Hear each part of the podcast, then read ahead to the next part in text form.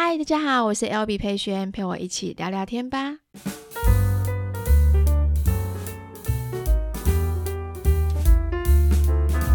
嗨，大家欢迎回到今天的 Podcast。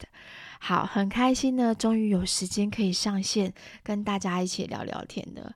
我们这一集跟上一集隔的时间大概隔了一个礼拜多一点点，对不对？其实我。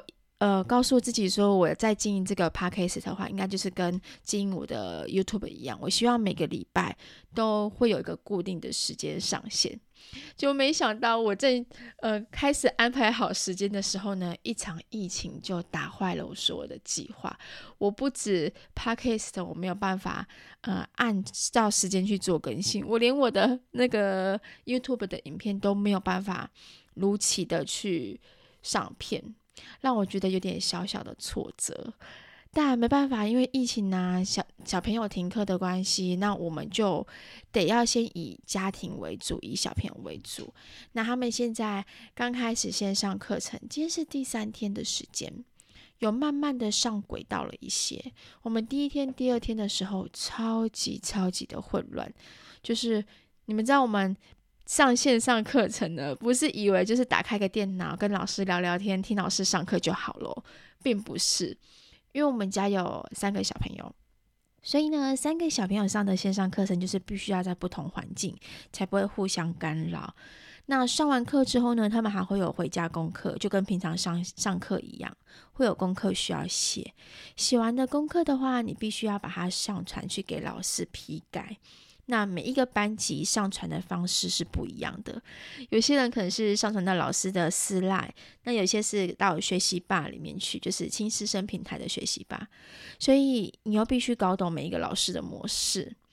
那他们还需要订正，就是老师批改完之后，你还要订正，所以来来去去，哇，真的花不少时间，而且很混乱。然后再来，他们还有安亲班的线上课程。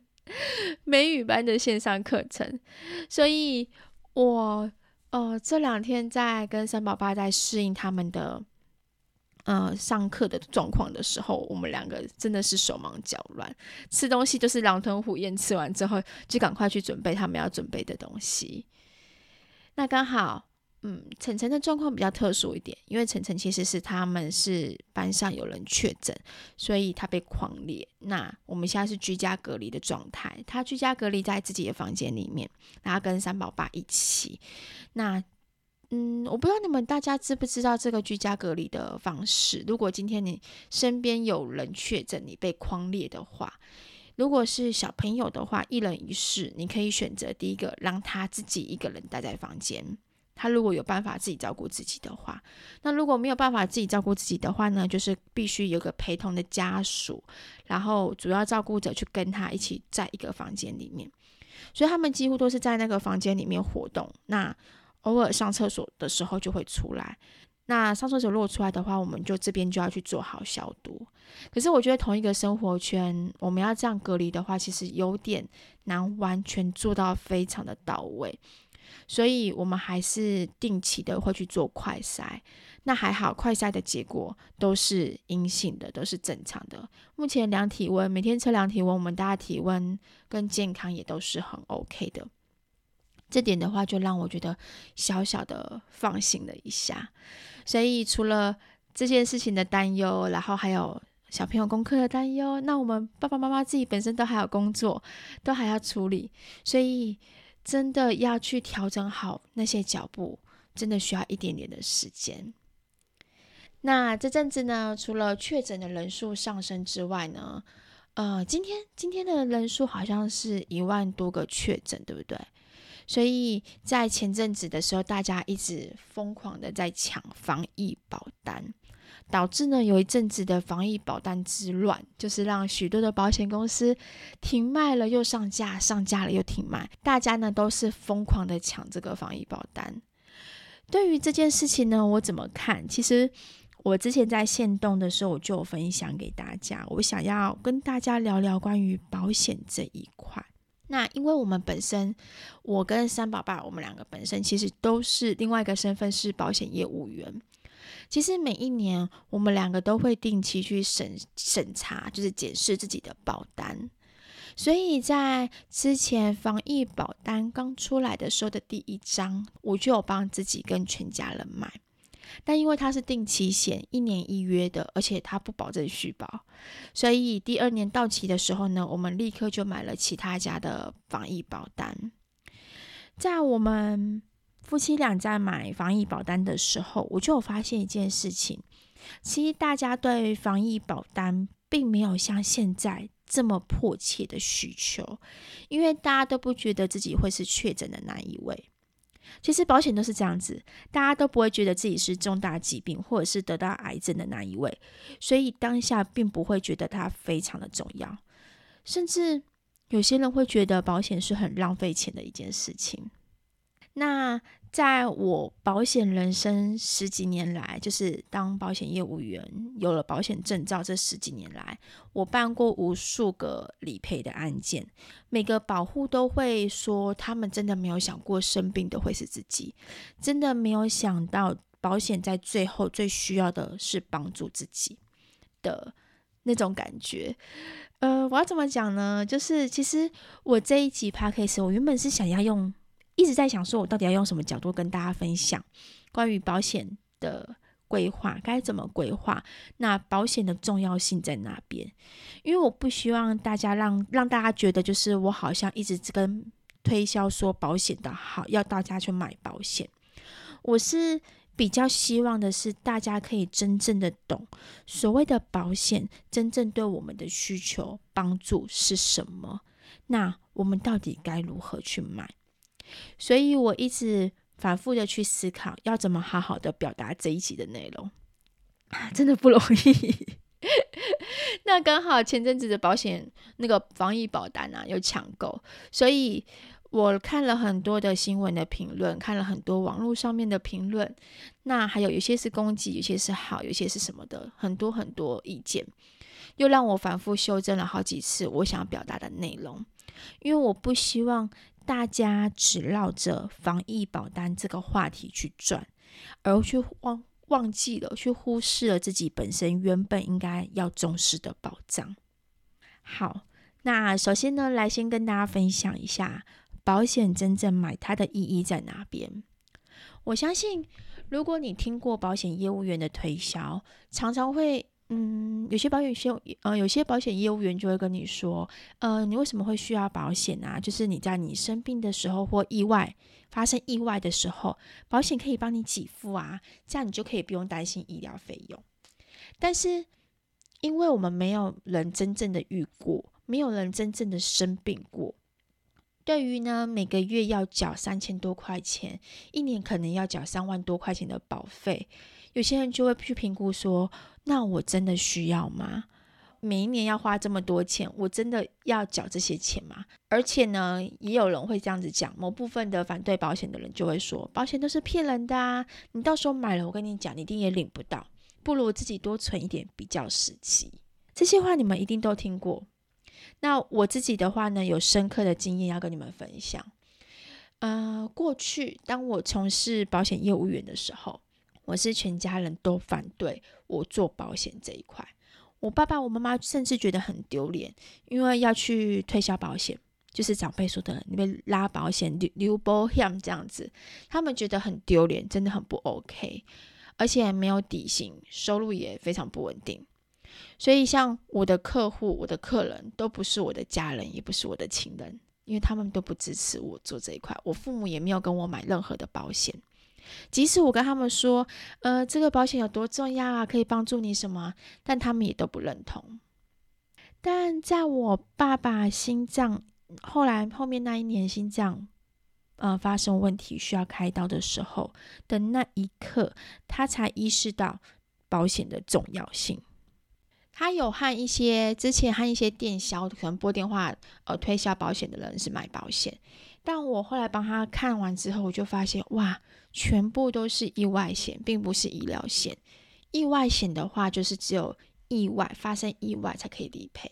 如果你是是因为疾病而产生的呃医疗支出的话，它是不理赔的。那因为他是工人的关系，他自己就会觉得说，我以后可能会是因为发生意外而离开。那你们懂得，呃，未来的事情其实并不会像你想象中的那样，你可以决定你自己怎么什么时候离开，用什么方式去离开。所以那时候他才那那一次他才懂说，哇，原来他买的东西是没有没有帮助的。那心脏开刀之后，爸爸负担的医疗费用大概是将近快要十万块钱的医疗费用。当你呢没有保险的时候啊。开刀的时候最煎熬的事情，就是医生问你说：“诶，我们今天开这个手术会需要什么东西？例如心脏瓣膜，那机器的话就是多少钱？那如果说你想要好一点的瓣膜的话呢，就可以让你的身体比较不会有抗抗抗生抗什么反应，这样子的话呢，对你身体也比较好。但是它需要自费，可能就要六万块、七万块、八万块。”或者是说，他跟你说，你手术的时候需要一些胶水，那需要自费。那到底是你要用还是不用？你要回答要自费还是不要自费？我们所有的回答都变成是必须在钱的考量上面去考量到我们的医疗。后来呢，心脏开刀后，就是我爸爸身体康复了，他开始想要买医疗险。可是因为他的心脏的那个问题，其实算是重大疾病之一，他也没有办法买任何的医疗险。那工作上面的话呢，多多少少也都有一些影响，导致我爸爸他就没有办法去存到什么钱。几年后呢，他就因为脑溢血而送去医院，经历了两次的开脑手术，昏迷了大概两个多月的时间。那时候的我刚怀晨晨第三胎，是最后一个月，然后我大着肚子，每天呢都要往医院跑，在手术室里，在手术呃在在手术室的外面等，然后在加护病房外面等。我们每次那边等，就是希望自己爸爸可以快点醒来，可是他就好像是睡着一样，怎么样都听不到我们的声音。那我爸爸呢，就被医生说他其实现在目前的状况就像是重度昏迷，昏迷指指数是三，瞳孔放大。那所以医生就叫我们说，你们自己要有心理准备。那我爸爸呢，在医院里面待两个月嘛，加护病房之后，后来要改到改到健保病房。那时候我跟弟弟其实都成家，小孩子也都还小，其实我们身上几乎是没有什么钱。在担心爸爸的健康同时，其实我们也是烦恼着医疗费。那爸爸的状况又必须要请看护来照顾，因为我大着肚子，我没有办法照顾他。那一天的看护费用，我记得那时候是一千八，我们每一个礼拜就要付给看护看护薪水，这样。所以手术的费用其实已经是花光我跟我弟弟身上的积蓄了。我们身上其实是没有钱在负担后面的医疗费用跟看护的费用，所以我跟弟弟其实就只好到处去借钱。我们还去评估了，就是请长庚帮我们评估，说我们是不是符合低收入户什么之类的。但我们低收入户的资格又不又又不够，又没有办法申请过。我们那时候每天是为钱在烦恼。那最后我们甚至还填了表格。想去申请全联的那种有个爱心紧急补助，希望可以申请到成功，然后去帮助我爸爸这样。所以那段时间真的是每天都是在伤心难过爸爸的健康，同时又很煎熬我们的生活，不知道该怎么度过下去。我现在跟你们在聊这块的时候啊，感觉好像在聊别人的事情一样，但其实。我自己经历过，然后我在回想的过那段时间的时候，其实我会害怕，我真的会害怕，我会害怕那一种，就是我没有钱，但是我又帮助不了家人的那种感觉。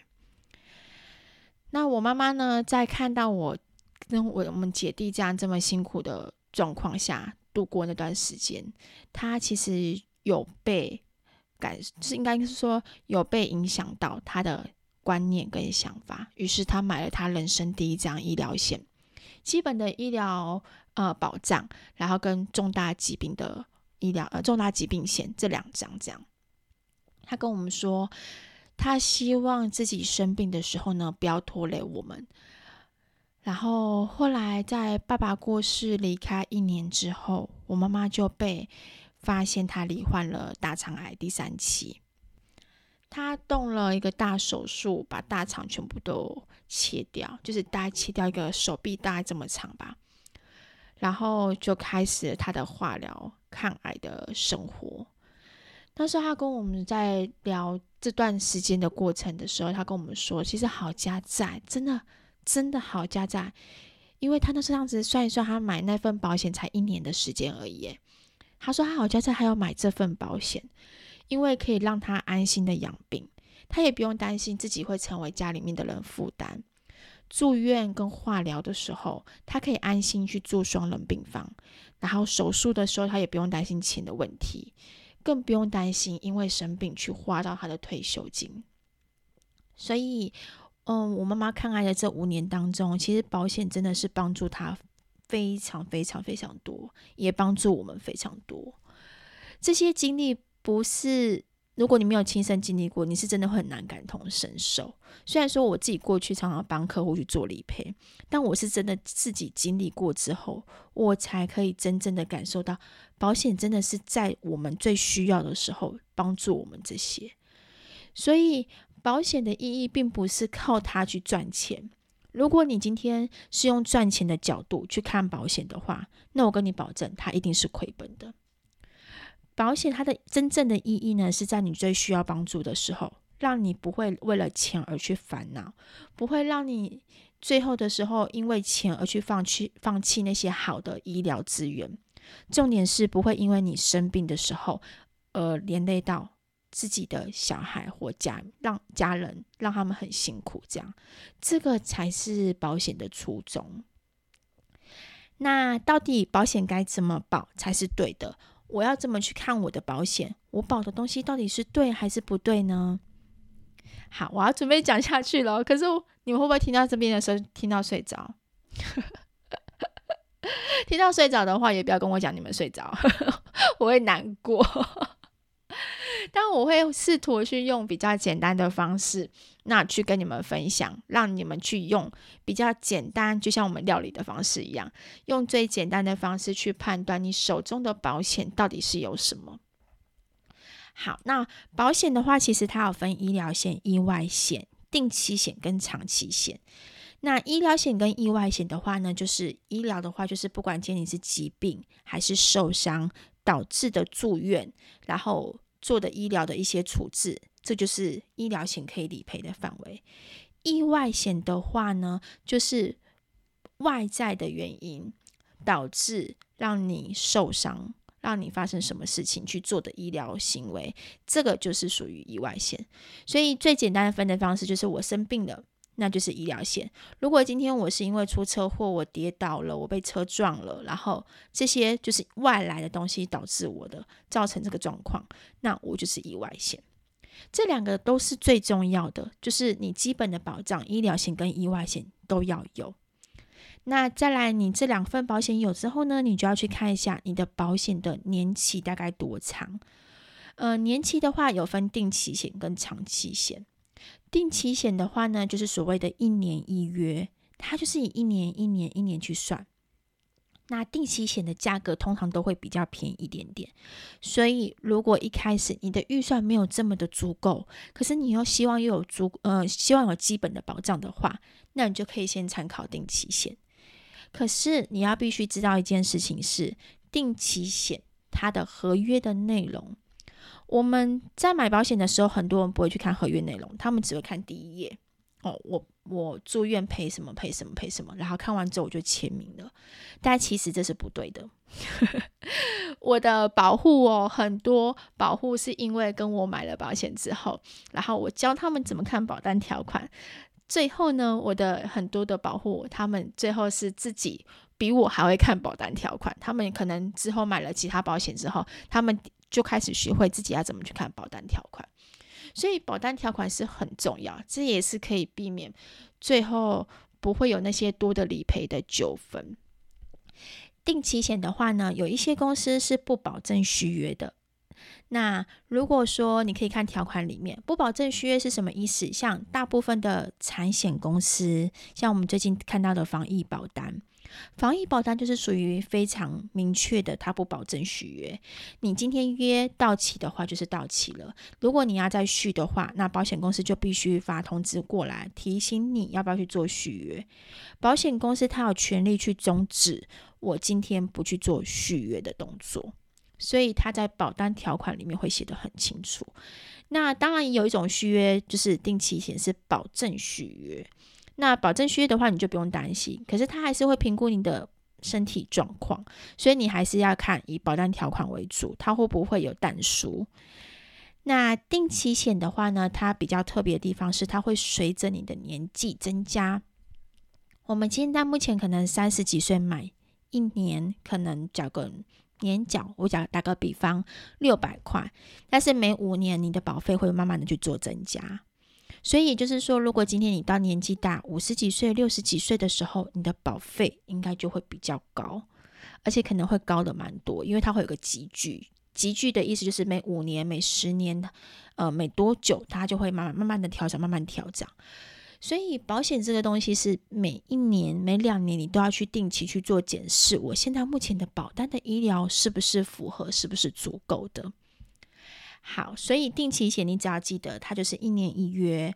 那你要去检查它有没有保证续约。那再的话呢，它的大概集聚，如果我在我最需要医疗的时候，五十几岁的时候，我的呃保费大概多少？那时候的你可不可以去承担？那如果说你检查过后发现，诶，我的医疗不足了，那你可以在每一年的时间帮自己去增加不同的医疗保障。那再来有另外一个，我们说的是长期险。长期险的话呢，就是你在你的保单上面一定会看到两个字，叫做终身。终身，终身医疗险，那它就是缴费二十年，二十年缴完之后呢，它就是保障终身，你之后就完全不用再缴任何的保费。它的优点的话呢，就是我不用担心我后面呃。可能我四十几岁、五十几岁最需要医疗的时候，我的保费会缴不出来，因为那时候可能保费比较高。我不用担心这个问题，因为我的保费在前面二十年的时候就已经缴完了。那我后面的话也不用担心，保险公司不会对我不承保，有没有续保的问题都完全不用担心。所以在早期，很多的妈妈们就是长辈们，他们帮小孩子保都是这一类的保险。那它的缺点是什么呢？就是它的保费其实是有点贵的，嗯，应该是蛮贵的。但是你要换个想法，它就是有点像是我把后面的保保费的钱，其实挪到前面，我先把它预缴完。但是它是平均保费哦，就是它的保费并不会随着你的年纪而去增长。我现在投保越年轻，我可能一个月只要缴一千多块钱。我这二十年当中都是缴每个月缴一千多块钱，我并不会因为我。现在过了五年，我年纪增长之后，我的保费就要缴更多，所以我觉得有好有坏。定期险的好处是在一开始的时候，它的保费是比较便宜的，但慢慢的积聚越来越多的时候，它的保费就会越来越贵。那再来就是它要分，嗯，是不是续保跟不续保的问题，这也要去做衡量。长期险的话呢，就是它的优点就是今天它的保费是平均保费，每个月缴的保费都一样。那二十年期到期之后，你终身就不用，之后不用再交保费，保障就是终身。所以这两个的话呢，从这两个基础点，你们就可以去看一下，你们现在目前的保单是终身的还是定期的。好，那接下来我要来聊保障的部分。保障的部分的话呢，在定期险通常都会比较稍微高一点点，我可以用少少的钱买到很高的保障。那呃，长期险的话，就是一般一千多块钱，两千出头，可能只能买个日额一千的住院日额的费用。所以，呃，有两种人，有些人是偏爱就是长期险，有些人偏爱是定期险。那你们如果问我说，诶，那 L B 你是偏爱哪一种？呃，我两个都喜欢。我自己的话呢，帮我自己的做规划是，像我跟我先生本身，我们就有终身的医疗险，在年轻的时候我们买的。可是因为小孩子我生的比较多，如果我全部都要帮他们买终身医疗险的话，我就会呃，生活经济压力就会变得非常大，所以呢，我就会去用定期险去做搭配。你们要知道一件事情，要善用定期险的优势，就是它保费便宜的优势。我可以帮自己，嗯、买到一个比较高的保障。但我只要注意一件事情是，它到底是不是续保？续保年，呃，一年一月到期的时候，我要自己定期的去做检查，马上把缺口把它补齐。就像我防疫保单到期的话，我就知道说我赶快去保下一张，因为它已经到期了。所以呢，听到这边，我们现在要聊保障的事情。保障的话呢，就是你要先思考一件事情是，当你万一生病住院的时候。你会想要得到的是什么医疗？先不要想到太夸张那种，说我一定要住到豪华单人套房的那种。最基本的双人的呃住院费用一天是两千五，因为我常常在住，就是我妈妈常常在住，所以其实那个费用我已经深刻的植在我的脑袋里面了。一天就是长庚的话，一天就是两千五。如果说我不要住健保病房的话。那健保病房不是不好，但是有时候你住进去的时候，你旁边的人其实是他们也生病，你也生病，其实大家都没有办法好好休息。有些人可能咳嗽啊，来来去去啊，每个人生活习惯不同。其实生病的人最需要是安静的静养，所以我觉得最最好的话，可以去选择一个双人或单人的病房，可以让你好好的休息。所以我觉得最少最少，你一天的住院日额。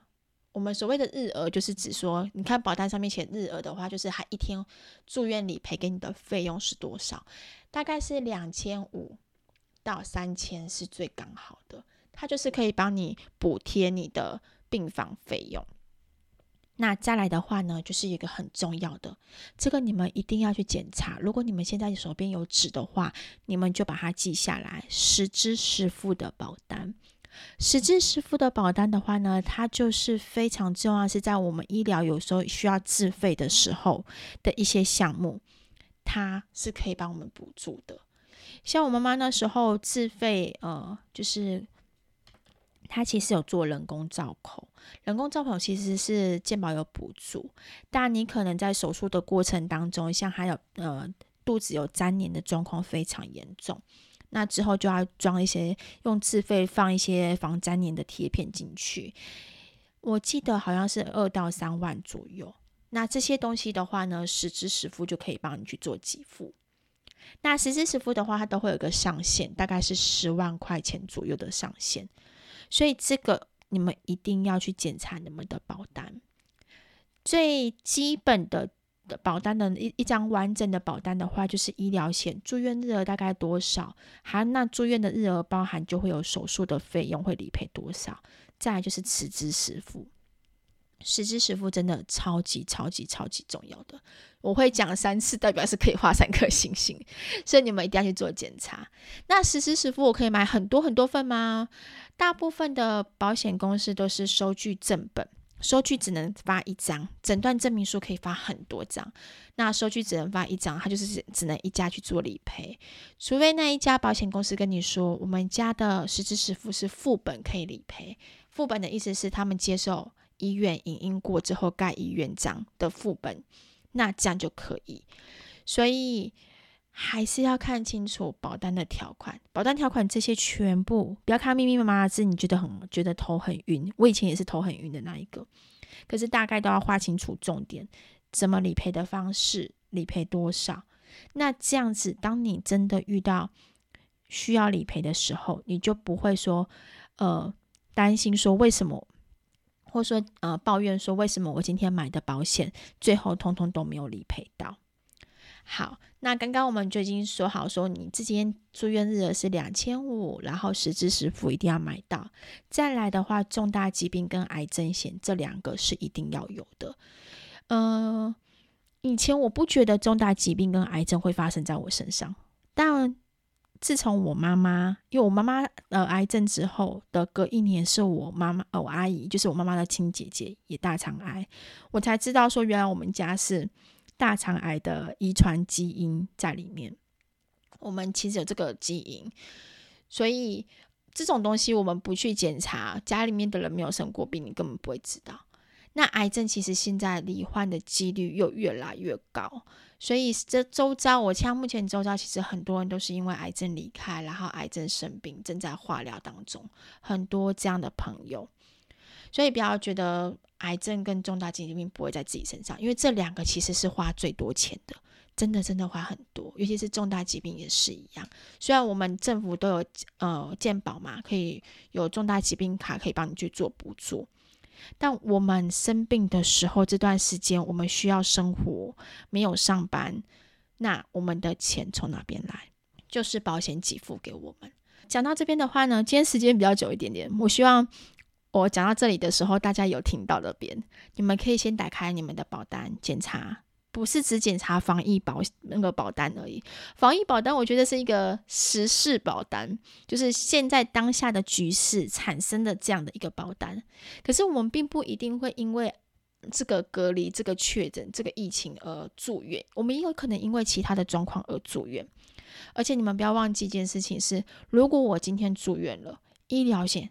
一样可以理赔给我，所以并不是完全只是防疫防疫保单这张，所以没有买到防疫保单的人不要觉得很可惜，你应该是先呃回去检视一下你自己的保单。如果今天我真的住院了，我这这份保险够吗？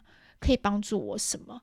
那如果说我今天经济状况没有那么允许的情况下，我是不是应该先买个呃简单的定期险，先帮自己的住院的日额拉高，让我今天在住院的时候，我可以住好一点的病房。那保险也可以，如果理赔的高，像如果说今天理赔到三三千、四千或五千，你理赔的高的话，那有可能刚好帮你补助到你今天没有上班的薪水。对不对？所以呢，好，我们打开保，那打开你们的自己的保单里面，先找出有没有医疗险。医疗险是属于哪一种医疗险？是定期险还是终身的保险？那再的话呢，一天住院大概多少钱？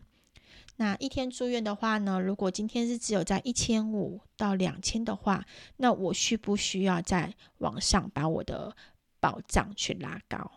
那再来去检查你有没有实支实付的保单，还有癌症险跟重大疾病险的保单，这些你去评估完之后，我觉得最基本最基本的保障你就有了。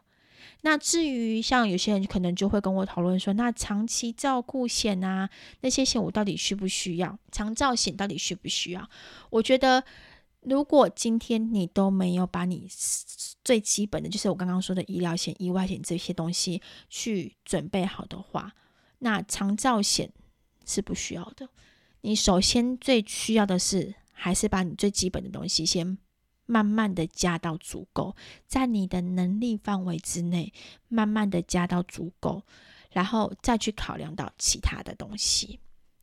那我自己的话呢，因为是三个小孩子的。妈妈嘛，然后三宝爸也是。我们有小孩子的家长，有一个东西你一定要注意，就是寿险。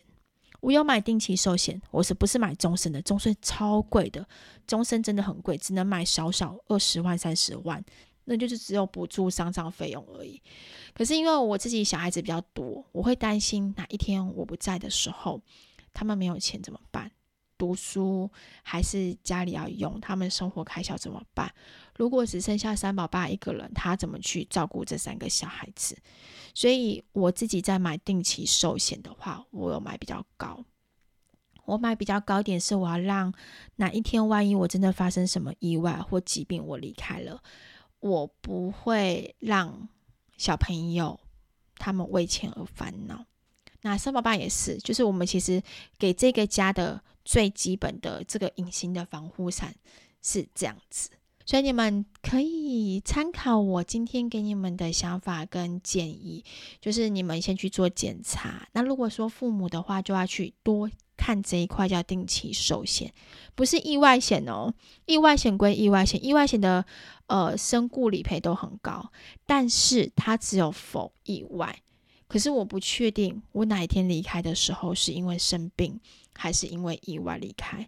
所以定期寿险是生病跟意外都可以理赔到的。那嗯，要买哪一家？要买哪一个保？哪一家保险比较好？这边的话，我就不会在这里跟大家去说明，是因为每一家保险我都觉得他们都有所谓的优点跟缺点的地方。对，你们要自己去看你们的保险业务员怎么去跟你分析，但你们自己也要懂得去看保单条款，就是关于理赔的项目是什么，然后呢，有没有保证续约的问题，大概多久你应该要检查一下你自己的保险，这样子。就基本的概念，你就会有了，那你才有也才不会说去被那些很复杂的东西搞得头很昏。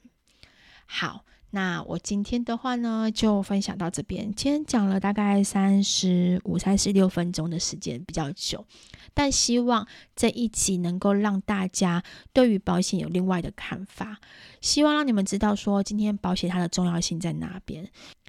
啊，讲这么多，我的汗都一直在流，太激动。每次讲这种东西都会很激动。呃，不是，我是因为现在目前我没有开冷气在跟跟你们讲话，因为在录这个音的时候，我们是不能开冷气，不能开电风扇，然后所以我真的是汗流浃背啊。好，如果说你们有觉得有任何想法，然后想跟我分享的话，欢迎留言给我，然后也可以传私讯给我，我的 IG 或者是我的呃粉砖都可以私讯给我。如果我看到的话呢，我可以再回复给你们。好，谢谢你们的收听，那我们下期见喽，拜拜。